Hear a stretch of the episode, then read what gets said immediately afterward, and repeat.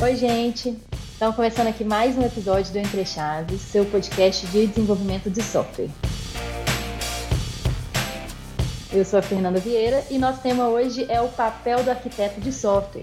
Arquiteto de software, né? Esse papel assim super desejado na área de TI, né? Uma das profissões mais sexys, assim. Né? E ao mesmo tempo existem times hoje cujas decisões arquiteturais elas são tomadas em conjunto. Então assim, o que, que realmente faz um arquiteto de software? Né? Quem são eles? O que, que eles fazem? Que, como que eles vivem? O que, que eles comem? Para falar disso hoje, a gente tem algumas pessoas que exercem esse papel no dia a dia. Então, Gibran, tudo bem com você? Se apresenta aí para a gente. Tudo bem, Fê. Obrigado pelo convite. Então, assim, de fato, estou aqui para tentar complicar menos do que já é complicado esse papel de arquiteto, você é um cabeça de bacalhau, onde que vivem, como você falou, né? Como se reproduzem, que também aparece um monte por aí. E vamos bater um papo aqui é, bem descontraído. Isso aí. E que também comigo está a Fernanda. Oi. Oi, Fê, tudo bem? Tudo bom? Prazer estar aqui, muito, muito emocionada. Sou ouvinte, né? Então eu estou emocionada de estar aqui. Estou aqui na DTE tem três meses sou arquiteta aqui e, como o Gibran falou, acho que a ideia aqui, esse bate-papo é a gente desmistificar esse mito do senhor arquiteto, quem é essa pessoa, ela é dona da verdade ou não, saberemos, saberemos hoje. Legal. E o Otávio também está aqui conosco. E aí, meu povo, estou de volta depois de um tempinho na geladeira aí. Mas estamos aí para poder falar aí que, que é o tal do arquiteto, que ser humano é esse aí, que situa qual é a situação que ele resolve e qual é o tipo de pepino que ele resolve. Mas no fim das contas, ele é um Severino igual todo mundo. Isso aí, pessoal. Então, assim, para começar esse bate-papo, eu queria, na verdade, dar até um passo atrás e queria que a gente conversasse assim sobre o que, que é arquitetura de software. Né? Então, assim, vocês poderiam conceituar um pouquinho para gente? Para que, que serve a arquitetura de software? O que, que ela é de fato? É, vamos tentar aí explicar um pouquinho o que, que, o que, que é essa tal da arquitetura, né? Há muito, muito, muito, muito tempo atrás, já entregando um pouco da idade, uma vez eu escutei a seguinte frase, né? Tudo na vida tem arquitetura, mesmo que a arquitetura não exista de forma explícita, né? E aí a pessoa me tentou me explicar isso da seguinte forma: ah, quando você tenta construir uma casa, aquela casa teve uma estrutura, uma engenharia, alguém que pensou sobre ela, mesmo que quem tenha construído ela tenha sido sem projeto nenhum, sem uma preocupação nenhuma, ainda assim ela tem uma engenharia, né? ela tem uma estrutura é, ali por trás. Então, a arquitetura de, de, de, software, né, ela, pelo menos assim, até então, da onde vim até onde estou, é, é tudo aquilo onde que uh, principalmente é, está ligado com o contexto da sua solução, ou seja, onde que ela está é, de fato inserido, quais são seus pilares, para que, que ela existe. Ela está ligada em quais são as restrições que você tem naquele movimento, né? Então, é, falando sobre quais é, tecnologias que ela podem ser aplicadas, quanto de, de, de performance ou quanto de é, é, resiliência tem que, ter, tem que ter uma aplicação, além de estar ligado também com seus relacionamentos, né? Então, é com quais outras aplicações essa aplicação é, é, entrega, se, se interage. Então, a arquitetura de software ela está muito mais ligada com aquilo que você não vê, mas aquilo que atrapalha quando ninguém pensou nele.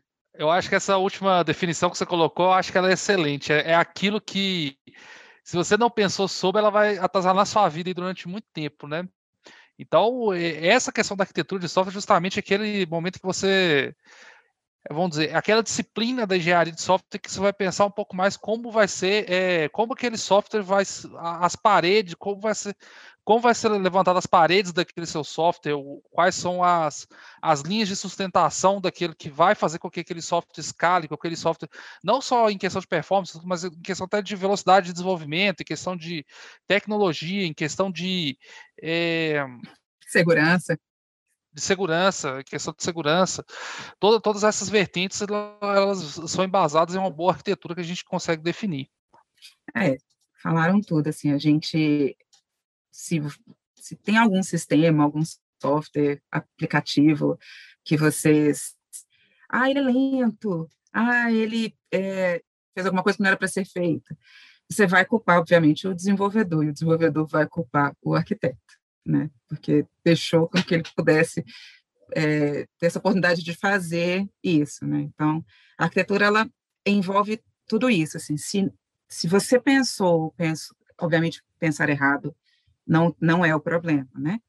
Mas se a forma como você pensou é, vai trazer algum tipo de instabilidade, principalmente na parte de segurança ou de conexão com outras aplicações, é, você tem ali, é, como, como o Gibran falou, da casa, né? Se você é, pensar que o engenheiro pode chegar lá e montar e fazer os cálculos certinhos, mas ela não vai ficar do jeito como você imaginou na sua cabeça. Então, não adianta é, construir exatamente, é, construir daquela forma qualquer, assim, ah, eu quero uma casa triangular, mas que, sei lá, eu, mas eu queria um canto arredondado, mas na minha cabeça, mas pedir uma casa triangular, então nunca vai funcionar.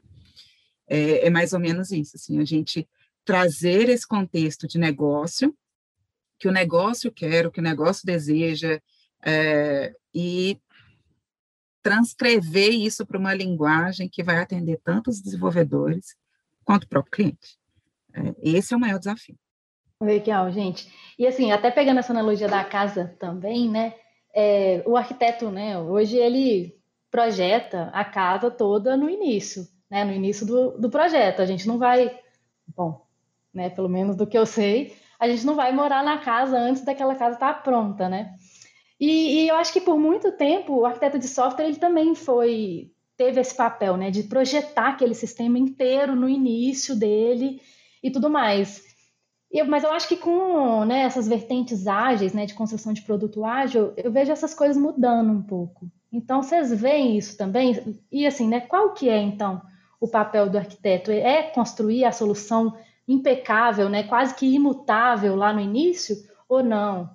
É, então, eu queria que vocês contassem um pouquinho e falassem um pouquinho também da vivência de vocês como arquitetos e arquitetas de software. Eu não concordo com, com essa fala, assim.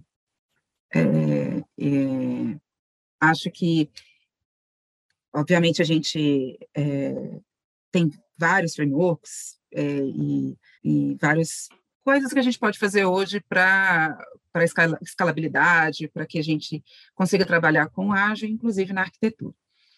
É, mas não dá mais hoje em dia, em 2021, para você projetar um sistema de ponta a ponta. Não dá para fazer isso. O máximo que você consegue é pensar no, num cenário amplo, né? Obviamente, os arquitetos um pouco mais de vivência, pela experiência dele, pensam num cenário um pouco mais amplo. Mas é impossível você pensar em todas as vertentes. E a, a opinião, já, é, já é um caso de opinião, acho que é até bom que a gente não pense em todas as vertentes ali, porque ela vai mudar ao longo do tempo, ela pode mudar ao longo do tempo. Então, se você pensou ali no início, ah, eu quero tal é, arquitetura, porque vai funcionar lindamente, está aí no meio do processo, como o nosso requisito é vivo, se ele mudar, você está ali com um problema ali para resolver, né? Então, essa é a minha opinião, assim, não, não acho que a gente que deva é, pensar em tudo desde o início, não. A gente precisa trabalhar isso. E eu também sou das antigas, então a gente já trabalhou muito assim, fazendo software pensando em tudo e todas as formas, e inclusive especificando o software todo antes de se construir, né? Então, hoje em dia, isso não cabe mais, não. Bom, nessa minha vertente da Fernanda, eu diria assim, a gente tem que, é, hoje é muito mais a gente pensar naquela questão da arquitetura evolutiva, né? Porque mais do que a gente conseguir projetar algo que tenha uma, uma perenidade muito grande, isso vai ser cada vez mais difícil, mais complexo de, se ter isso, porque o, o mundo hoje tem variado muito, tem a, os negócios têm evoluído cada vez mais e assim, a arquitetura do software que suporta aquele negócio, ela tem que evoluir junto. Assim como também, é, hoje a gente tem uma ferramenta que é muito boa, a gente aplica essa ferramenta amanhã ela está obsoleta. E a gente vê quem, quem é do JavaScript vê cada dia que, você, que passa aí, sai um framework novo, sai uma nova um novo estilo, novo estilo arquitetural. A gente veio numa onda aí nos últimos anos aí do, do microserviço para tudo. Todo mundo, o microserviço tá, virou bala de prata. Hoje muita gente já está começando a ver que assim que não é bem assim. Que às vezes você pode ter várias arquiteturas que são destinadas a ser bem escaláveis, ser, resolver vários problemas, elas podem não resolver o problema que você está no momento. Então, já vi cenários de gente, ah, tem uma telinha que é um CRUD aqui, já, já resolve aplicar CQRS, é um microserviço para criar, outro microserviço para consultar, sendo que no final das contas isso pode trazer mais é, morosidade para a entrega inicial do projeto, que efetivamente você conseguir ter uma, gerar valor, que eu acho que é o, ponto mais importante aqui da gente ter uma, uma arquitetura boa, uma arquitetura que gere valor para o nosso cliente. E mais do que gerar valor também é uma arquitetura que ela consiga fazer com que a gente chegue em casa, deite a cabeça no travesseiro e consiga dormir, né? Que é bem ruim quando o sistema dá pau de madrugada, a gente tem que acordar para resolver. É, assim, colaborando um pouquinho, eu tenho, é, igual o Fernando falou assim, sou, quem, não sei se é, o pessoal vai, vai ver o vídeo, mas se for olhar, vai ver que as entradas já são entradas e saídas, a cabeça, o cabelo já ficou ralo. É, então, assim, dentro dessa jornada, né, o que foi percebido que, é, como a Fernanda falou, é muito difícil você pensar e ter o mestre dos magos da arquitetura, né, que ele vai conseguir, é, a partir de um conjunto de informações no D0, projetar o que vai ser o futuro que é, daqui um ano, dois anos, três anos, é, que é uma arquitetura que permeia aí bastante tempo, né? Então, é, é, muito difícil você encontrar uma pessoa que vai conseguir tirar é, a carta do baralho e bem certeira e já jogar ali de cara, né? Mas quando a gente fala de arquitetura, igual a gente falou de uma casa, Fernando, é, é, existem alguns elementos que eles são primordiais que a gente pense inicialmente, né? É, da mesma forma como uma casa, como você citou, é muito difícil eu construir uma casa para dois andares depois quiser é, se a gente quiser fazer um prédio em cima dela. Né? Então, a fundação dela não foi preparada para isso. Então, assim, a, a, arquitetura evolutiva, ela existe, ela, ela precisa de ser pensada dessa forma, mas tem elementos arquiteturais que é, precisam ser é, endereçados na largada, porque senão o custo operacional de você trocar ele ao longo do tempo é a mesma coisa de você reconstruir a casa, né? É, quando o, o, Otávio comentou sobre diversos tipos de é, estilos arquiteturais, né? então microserviço, lei, CQRS, é, distribuído, monolito, o monólito, é, são diversos tipos. Né? Então, a escolha daquele driver arquitetural que você toma de início, ele tem que ser é, tomado com muita parcimônia, pela pessoa ou pelo conjunto de pessoas, que eu não acredito também que a arquitetura ela é feita de uma, um elemento só, de uma pessoa só, né? É, porque também seria um, um, um peso muito grande para uma pessoa trabalhar e levar. Então, a arquitetura ela precisa ser compartilhada, é, porque tem, como a Fernanda citou, ele tem arquiteto de segurança, tem N outras vertentes, e que reunir isso tudo numa única pessoa de novo seria é, impossível. Você teria que achar quase que Deus aqui, eu presencialmente, para falar assim, ó, você sabe segurança, você sabe distribuir, você sabe front, você sabe é, A, B, C, não vai dar dados, nuvem, não vai dar, né? Então, assim, existem elementos que são necessários pensar é, de formas estruturais, olhando para o seu contexto, como a gente falou no início, né? olhando para sua empresa, para o seu time, para o seu requisito, para o seu conhecimento e para onde você quer ir. É, porque não adianta chegar no D0 e falar assim, quero fazer uma arquitetura microserviços. Você olha, olha para dentro de, de, casa, o time é inexperiente nisso. É, é receita para o fracasso, é receita para o problema. É, então, essas decisões arquiteturais elas precisam ser tomadas com mais cuidado e cautela é, do que só tirar a cartinha e falar assim, opa, estou com asa aqui, agora nós vamos para CQRS. Então, é, esse, para mim, é o grande desafio do papel do arquiteto, é lidar com trade-off. Então, é olhar todo dia e falar assim, qual que é o risco que eu vou abraçar aqui agora? Nossa, muito legal isso que você falou, né, da fundação da casa. Eu acho que é bem isso mesmo, assim. Então, você acredita que o papel do arquiteto é criar essa fundação ali dos projetos, né? Criar esse, pelo menos essa, essa base inicial ali que, que as pessoas deveriam, enfim, seguir de alguma forma. Você acha que esse é o papel do arquiteto? É um dos papéis. Eu, eu falaria que é um dos papéis. É, é um dos papéis, porque se, é, é, que o Gibran falou, que eu, eu falo muito aqui com, com, os meninos, é a gente não deveria trabalhar sozinho. O arquiteto não pode trabalhar sozinho. É uma visão, fica sempre a visão dele sozinho ali, é, é uma responsabilidade muito grande, né? E pensar em todas as possibilidades. Então, é, é bom você conversar com outras pessoas. Mas não só isso, assim, ele vai tomar uma decisão, ou ele, ou o grupo de arquitetos vão tomar uma decisão. Porque, como o Gibran falou, em algum momento, no deserto, você vai precisar descobrir se você vai fazer um microserviço, sua, arquitetura é microserviço ou sua, arquitetura é monolítica. Você precisa tomar essa decisão. Então, tomando essa decisão, a partir dali, é, você acabou. Então, é, dependendo do que você quer fazer no futuro, se quer transformar aquilo ali num microserviço, você vai ter um, um trabalho. Então, é, essa é uma decisão que deve ser tomada em conjunto. Então, eu acho que o papel do arquiteto é trabalhar em conjunto, é trabalhar com outros arquitetos, é ouvir outras opiniões, é, e é pensar também no, é, além de você pensar no cliente, no, o principal objetivo é sempre focar no cliente, então, naquilo que você quer alcançar, e menos na, na teoria ali, na, na literatura, vamos dizer assim. Ah, é lindo o microserviço, é lindo o CQRS, é lindo para todos os cenários.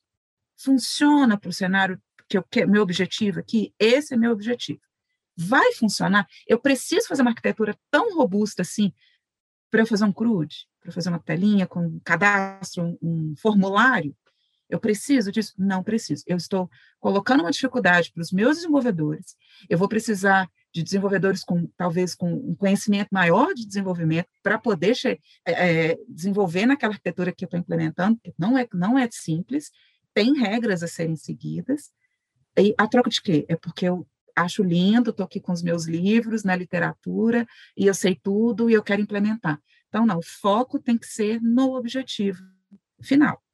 Então, o arquiteto, acho que um dos papéis dele é, é estar sempre pensando qual é o objetivo principal, porque a gente tem essa tendência, somos seres humanos, temos a tendência de, ah, mas é tão legal, vamos fazer isso, tá? cara, mas você quer uma bazuca para matar uma formiga? Para quê? Vamos né, dar um passo atrás. Por isso que é muito bom ter outros arquitetos ali para falar com a gente, dar esse. Bota para a realidade aqui, porque você está voando muito. Desce. Você falou um negócio legal sobre, né, sobre o papel do arquiteto também ser trabalhar em conjunto, de ouvir outras opiniões, focar nos requisitos de negócio. Então, assim, às vezes é tal, talvez até uma coisa que as pessoas pensem também, que o arquiteto, ele basta você ter um conhecimento técnico super avançado que você consegue ser um bom arquiteto. Mas pelo que você falou, parece que algumas soft skills também são super importantes, né? De lidar com o cliente, lidar com pessoas também. Né? O que, que vocês acham sobre isso? Uma coisa importante, eu acho que o arquiteto tem que ter é ter um, um bom poder de negociação. Porque, igual é, o pessoal falou, é, tem, tem a questão da gente estar tá sempre disposto a tratar trade-offs o tempo todo. O lado, qual o risco vai assumir qual o risco não vai assumir. Isso tem que ser dividido com o seu com seu cliente, com sua equipe, e todo mundo tem que comprar aquele risco junto com você como, como arquiteto, porque muitas vezes você como arquiteto não vai atuar tanto na implementação, por exemplo, é o time que o time de desenvolvimento que vai atuar mais. Você não pode comprar um risco ali de, de fazer alguma coisa muito mirabolante, sem que seu teu time ali vai lá e compra essa essa mirabolância junto junto com junto com você. Isso é essencial. É, e tem, eu acho também uma outra skill que tem que ter é uma skill de meio de professor aí também, de muita coisa, né? Porque vai ter que chegar lá, vai ter que ensinar muitas vezes a galera o como fazer muita coisa. Então, assim, vai chegar para o time de desenvolvimento lá, galera, vamos, vamos implementar uma autenticação aqui. Ah, Otávio, como faz? A gente faz assim, assim, assado. É, até muitas vezes a gente chegar até com os exemplos lá prontos já para o pessoal conseguir tocar o desenvolvimento que eles vão estar mais focados nos requisitos de negócio até do que, do que a gente, que eles vão estar lá implementando lá a funcionalidade lá, clicar no botão, ter que salvar um, um usuário, criar um usuário, e esses requisitos, alguns requisitos às vezes que, que são não funcionais, a gente vai estar olhando, como arquiteto vai estar olhando um pouco mais para eles, e a gente vai ter que conseguir chegar lá e apontar assim, galera, tem esse requisito funcional aqui, esse a gente consegue implementar ele dessa forma, chega lá com, com esse exemplo. Então, essa, essa skill de professor, para mim, também é bem essencial. Sobre esses skills, é, é assim, quase malabarista, né? Então, ele é ou contorcionista. ele tem que conseguir ir lá na, na, na jaula dos leões e negociar com o cliente na hora que ele pede sobre prazo, sobre entrega, sobre é, custo. Então, ele tem que conseguir é, é, negociar ali. Ele tem que, é, essa pessoa, né, ela, essa pessoa ela tem que conseguir ir dentro do time, influenciar o time para comprar aquela ideia, como o Otávio falou, e principalmente não só comprar ideia, né? É, eu, eu, durante essa jornada, é, experiências que eu tive ao longo de, disso, erros e acertos, caneladas e, e trupicões é, são normais. Ah, então, assim, quantas vezes que eu já me peguei é, fazendo uma definição mirabolante, como, como foi falado aqui, né? Então, assim, já e ao longo do tempo, assim, poxa, eu consegui implementar, ou às vezes não, mas olhava para dentro do time e o time estava sofrendo, né? É, e a custo de quê? Então, assim, já participei de, de projetos também que é, tinha um outro arquiteto, outra pessoa que estava definindo arquitetura, e eu estava tentando desenvolver, assim, isso não vai funcionar, isso não vai funcionar, isso não vai funcionar. Então, uma característica que o arquiteto tem que ter, ele tem que estar junto do time. Não existe arquitetura ou não existe projeto que o arquiteto não esteja junto do time, é, um ou coletivamente. É, porque senão vai ser basicamente o que a gente fala muito, ou quem já leu por aí, é o tal do arquiteto de Marfim, né? Ele está lá fora, define, outras pessoas implementam. E o que a gente mais falou aqui é quanto de desvio que tem daquilo que você pensou em termos de expectativa e a realidade, né? O Schuster fala uma frase bem interessante que é entre a, o mapa e a realidade, fique com a realidade, né? Então, olhe para o seu campo ali que está acontecendo. Então, entre aquilo que você projetou ou que as pessoas projetaram em termos de definição em uma expectativa é, antes da realização, fique com a realização. Olha para o dentro do seu time e fala assim, poxa, meu time está sofrendo com, de repente, uma estrutura de camadas que foi colocada e não precisava.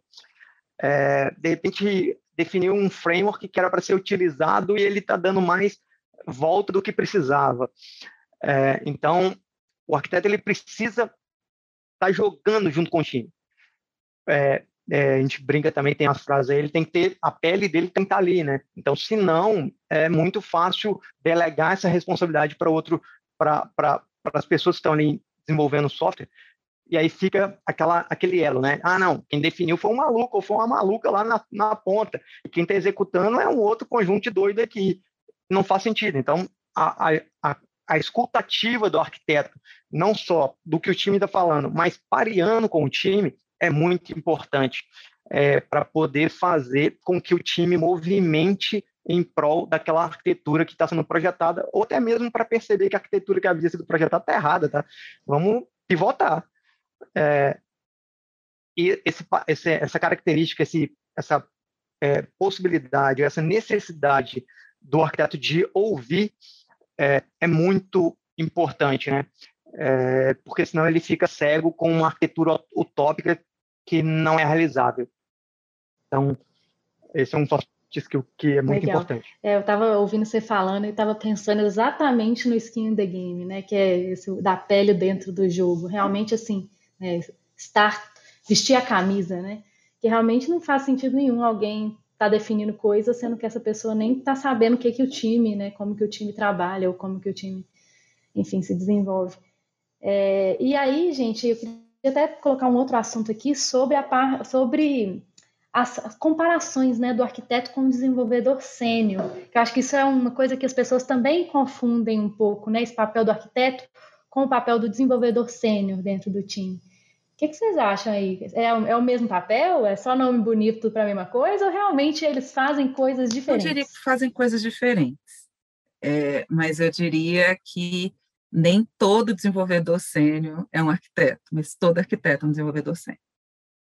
Então, é, ele, por todas essas skills aqui, nem, a pessoa quer continuar desenvolvendo, é, não né, não, ah, ou, ou não gosta de lidar com o cliente, ou não tem essa habilidade, ou não quer também, né?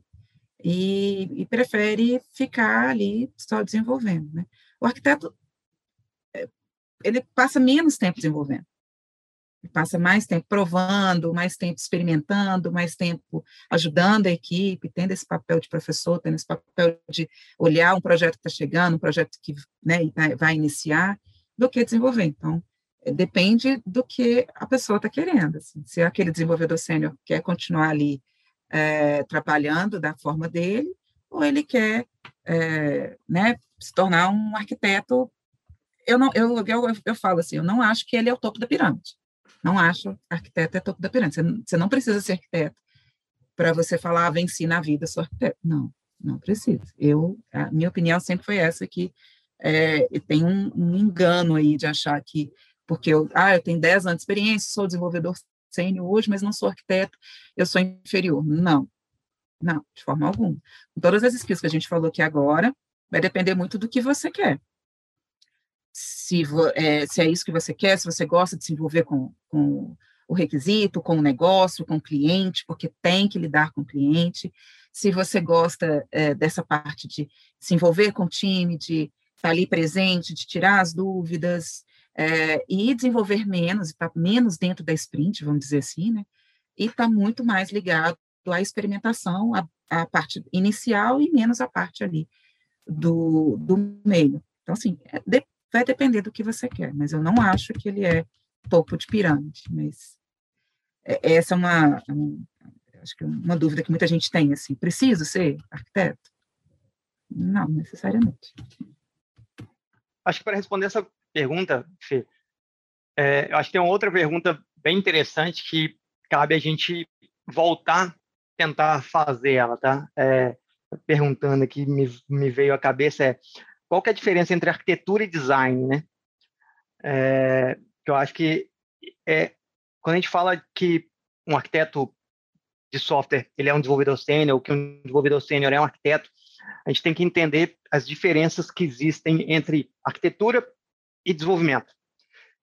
Que, como a gente comentou aqui ao longo das conversas aqui, né, é que todo desenvolvimento, toda casa tem uma arquitetura ali por trás, mesmo que ela não tenha sido pensada e concebida anteriormente, né? É, e alguém desenvolveu aquela casa. Então, da mesma forma, quando a gente fala de software, né, é, quando a gente fala de design em si, então, quais são os padrões que eu vou utilizar, quais são as estruturas que eu vou utilizar, qual, como é que vai ser a estrutura do meu corpo de código. Ah, eu vou criar isso em três classes, em duas classes. Eu vou colocar um método estático ou não, vou colocar uma classe abstrata. Eu vou usar um, um padrão, por exemplo, uma factory ou um template method. O que, que eu vou fazer? Isso é design. Isso você está pensando dentro. Isso é o que um desenvolvedor de software faz. Ele, porque é, existe essa confusão também, né? Que é, o arquiteto sabe todos os padrões arquiteturais. Não, ele não sabe todos os padrões arquiteturais. É, e dado aquele problema, por exemplo, ah, vou chegar aqui eu tenho que implementar uma solução de uma calculadora XPTO. Putz, eu vou quebrar isso em quantos métodos? Ah, eu vou fazer isso usando Solid ou não? Como é que eu vou trabalhar nisso? Isso é o dia a dia do desenvolvedor. Tirar isso do desenvolvedor é amputar a capacidade criativa que ele tem. Né? É, e arquitetura não é isso, ela, ela, como a gente falou, ela mexe com estruturas, né? Ela não mexe com dentro, ela não quer saber se ah, o tijolo é de 10 ou de 20, ela não quer saber se é, é, é, a, a argamassa é Y, X ou Z, ela não quer saber se você assenta de baixo para cima, de cima para baixo, não quer saber isso, entendeu? É, é, ela tem objetivos que é o que uma casa ventilada, uma casa que tem aproveitamento de maior recurso solar, que poupa menos energia, que dá maior luminosidade, traz maior conforto, que tem maior acessibilidade para uma pessoa A, B ou C. Isso é arquitetura. Você está pensando nos grandes blocos. É, é, quando você vai para o desenvolvedor sênior lá, ou pleno para o sênior, você já está pensando na habilidade que esse desenvolvedor tem em pegar problemas dentro da solução de negócio que está no dia a dia ali e quebrar isso em mecanismos técnicos ou design mesmo para é, agilizar o seu fluxo de desenvolvimento, né? Para basicamente reduzir é, custo de manutenção, ou seja, aumentar a sua flexibilização. Porque quando você usa um design pattern A ou B, o que, que você está trazendo ali é mais flexibilização, menor custo de, de, de, de implementação. Né? É, isso o, o, o desenvolvedor sênior sabe fazer. É, e que o arquiteto ah, sabe também, sabe também. Mas sabe tanto quanto um desenvolvedor sênior? Não sei. não é um melhor que o outro. Não é a, essa pessoa aquela. São é, responsabilidades e objetivos diferentes que, que junto colabora para a construção do mesmo. Por isso que é importante ter as duas pessoas colaborando. É, e, inclusive, o desenvolvedor sênior ajuda na arquitetura em padrões como aplicar, por exemplo, ah, vamos trabalhar com uma estrutura de mensageria. Putz, mas já tem assim, isso, isso, isso que talvez ajude para a gente trabalhar com a sincronicidade. Hum, então, é um desenvolvedor apoiando o arquiteto, porque talvez vai te dar mais resiliência, mais robustez. E o arquiteto da mesma forma. Então, quando a gente separa e entende desenvolvimento de software, ou seja, design, e quando a gente entende arquitetura, é, a gente consegue ver as diferenças das responsabilidades. Não a diferença, como a Fernanda comentou, em na cadeia hierárquica. Não tem isso, né? Então é, é muito nesse sentido, assim. Pelo menos é o que eu penso, tá, gente? Se discordem, mandem aí comentários. Concordo. Não, concordo demais. Concordo tanto que eu já até passo a ver sua próxima pergunta aí. Falou tudo. Não, ficou realmente assim muito claro assim, né, de como o Gibran falou muito bem aí as diferenças, né, entre o desenvolvedor sênior e o arquiteto. Mas eu fiquei até numa dúvida entre vocês dois falaram assim. É, então, assim, todo arquiteto um dia, até falando de trajetória um pouquinho, né? Todo arquiteto um dia foi desenvolvedor sênior ou não? Na minha cabeça, deveria Sim, ter sido. Também é, é, é, não, é porque não é que é topo de. No, no, no jogo de né? Não é topo de pirâmide, mas é assim, é, é talvez é uma etapa ali, né? É, e ele precisa de algum de uma experiência, ou pelo menos de algum conhecimento, e a experiência eu não falo só de anos, não, tá? É porque, ah, eu tenho 20 anos de experiência, eu sou arquiteto, não necessariamente. Conheço pessoas com 20 anos de experiência que não têm qualificação para ser arquiteto, e conheci pessoas com menos tempo de experiência, em anos, né? Com uma qualificação muito maior. Então, a experiência não necessariamente tem a ver com a quantidade de anos. Mas eu acredito que tem que ser sim. Ele precisa, e o Gilberto falou muito bem, a gente vai errar. Arquiteto erra, desenvolvedor erra, todo mundo erra nós vamos errar. Então, o arquiteto não é Deus, ele não sabe tudo, ele vai errar em algum momento e vai ter coisas que não vai saber. A gente não vai conseguir saber tudo. Nosso universo de tecnologia é imenso. Se a gente tentar saber tudo em algum momento, a gente vai falhar, porque a gente vai ser, é, vai ter conhecimento de um monte de coisa e ser especialista em nada. Porque, ah, eu sei disso, eu sei disso, um pouquinho de cada coisa, mas não é especialista em nada. Então, chega algum momento que você vai ter que começar a focar na sua trajetória ali, na sua carreira. Eu, por exemplo, só trabalho com .NET. Não, não tenho me envolvido, não me envolvi até hoje com front-end, por exemplo, tendo nada de React. Sou super tranquila em falar isso e não, realmente não gosto, não é muito minha praia.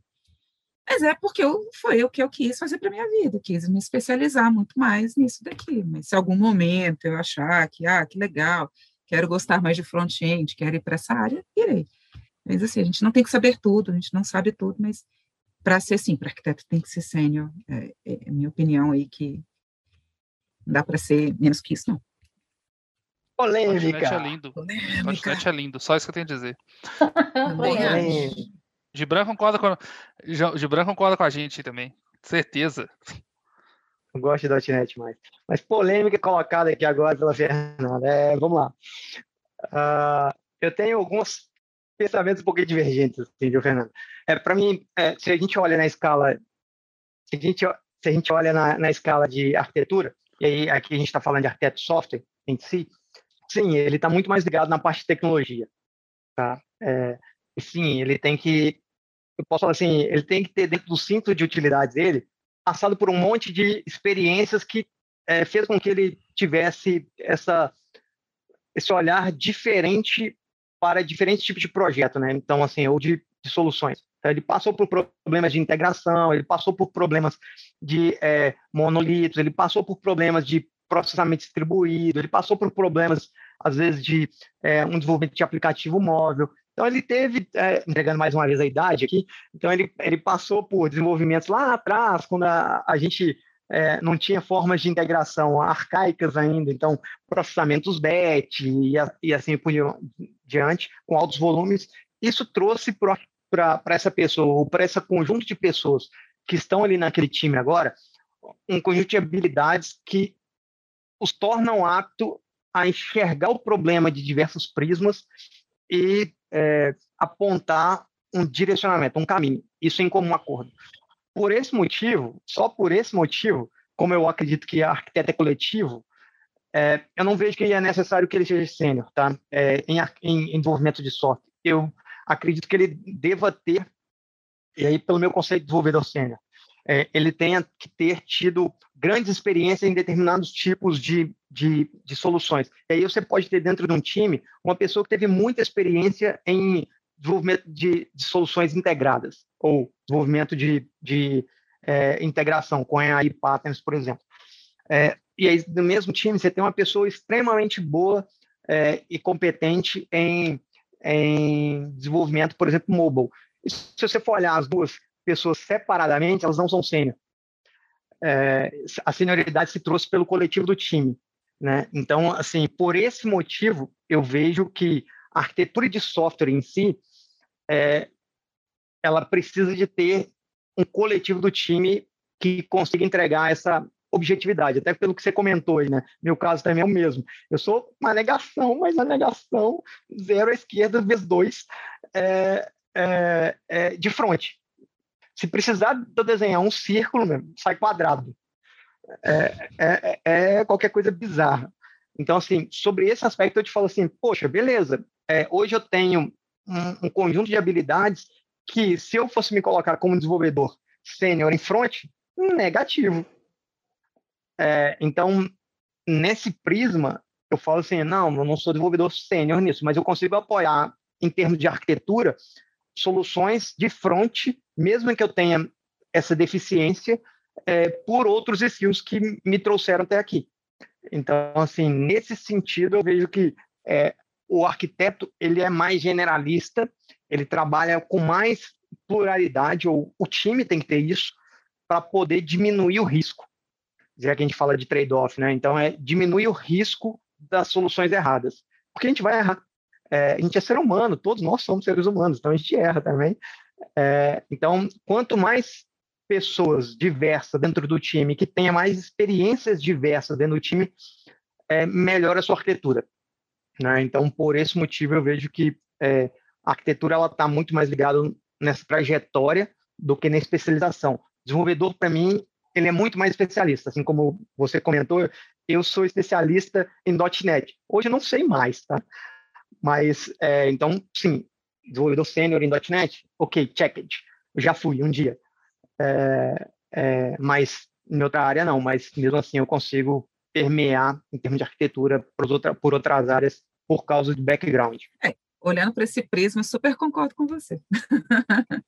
Isso é interessante, você falando dessa questão do, do background, Gibran, que agora, igual por exemplo, você me conhece também de, de vários eu também sou um cara de, que eu venho da, de, de bagagem toda a Microsoft, toda a .NET aí por causa dos, dos lugares onde eu, onde eu, trabalhei. E agora eu tô justamente entrei completa, tô completamente fora dessa zona de conforto que eu tava, que eu tô num squad que é, é tô com uma arquitetura do squad que o front-end é mobile, é mobile o back-end é em Node.js e estou trabalhando com a AWS.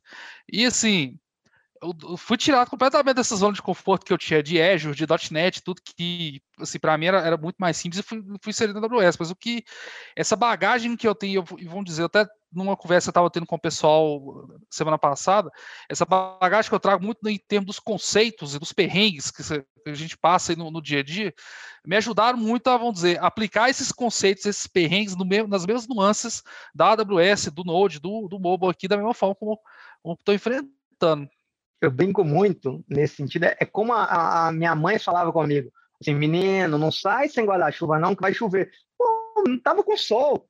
É, o que que fez minha mãe achar que ia chover? É o vento frio que tá batendo. Então, assim, é quantas vezes que a gente correu e passou pelo arame farpado que ficou pedaço nosso para trás, é que vai falar com a gente que, putz, esse caminho não tá bom, mesmo que seja de frente, eu não domino, entendeu?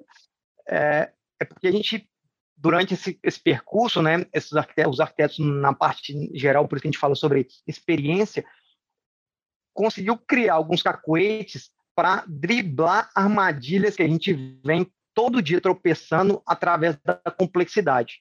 Então, toda vez que a gente percebe complexidade, quem tem mais experiência, ou as pessoas que têm mais experiência, conseguem enxergar isso assim. Tem um caminho mais simples por aqui, meu filho. dá aquele tapinha nas costas, tipo de vó mesmo, assim, vai por aqui, é mais tranquilo, mistura assim com assado. É, é tipo isso. Então, é, é, essa experiência vai trazendo esses, esses encurtamentos de caminho para que as pessoas tropecem menos. É, e é isso que eu acho que é, é, o grande diferencial dessa pluralidade e de quem tem mais é, é, passou por mais perrengue na vida, né? Sim, é o que eu acho que talvez né, vocês concordem em geral é que assim o, o, arquiteto em algum momento ele pode ter sido desenvolvedor sênior em alguma especialidade, né? Mas que acho que talvez seja isso um pouco que a Fê também tentou trazer, né? No sentido assim, ah, ele é uma pessoa bem experiente, é uma pessoa que tem bastante conhecimento técnico, mas não necessariamente em todos os lugares, né? Em todas as áreas, né? Igual o Gibran falou lá no início, ele não vai ser a pessoa que é o, o grande Jedi lá, né? O, enfim, ele não vai ser essa pessoa, ele não, e, e, mas eu acho que é isso, assim, ele, o background, vocês falaram muito bem sobre isso, né? O background vai ajudar a traçar soluções aí, mesmo em coisas que talvez vocês não, né, não, não dominem tão bem. Bom, pessoal, é isso. Eu gostaria muito de agradecer. Essa conversa foi muito legal, né? Eu gostaria muito de agradecer a participação de vocês. E valeu também, ouvintes que nos acompanharam aí até agora. Muito obrigada a todo mundo. Valeu, obrigado. Valeu, gente. Valeu, gente.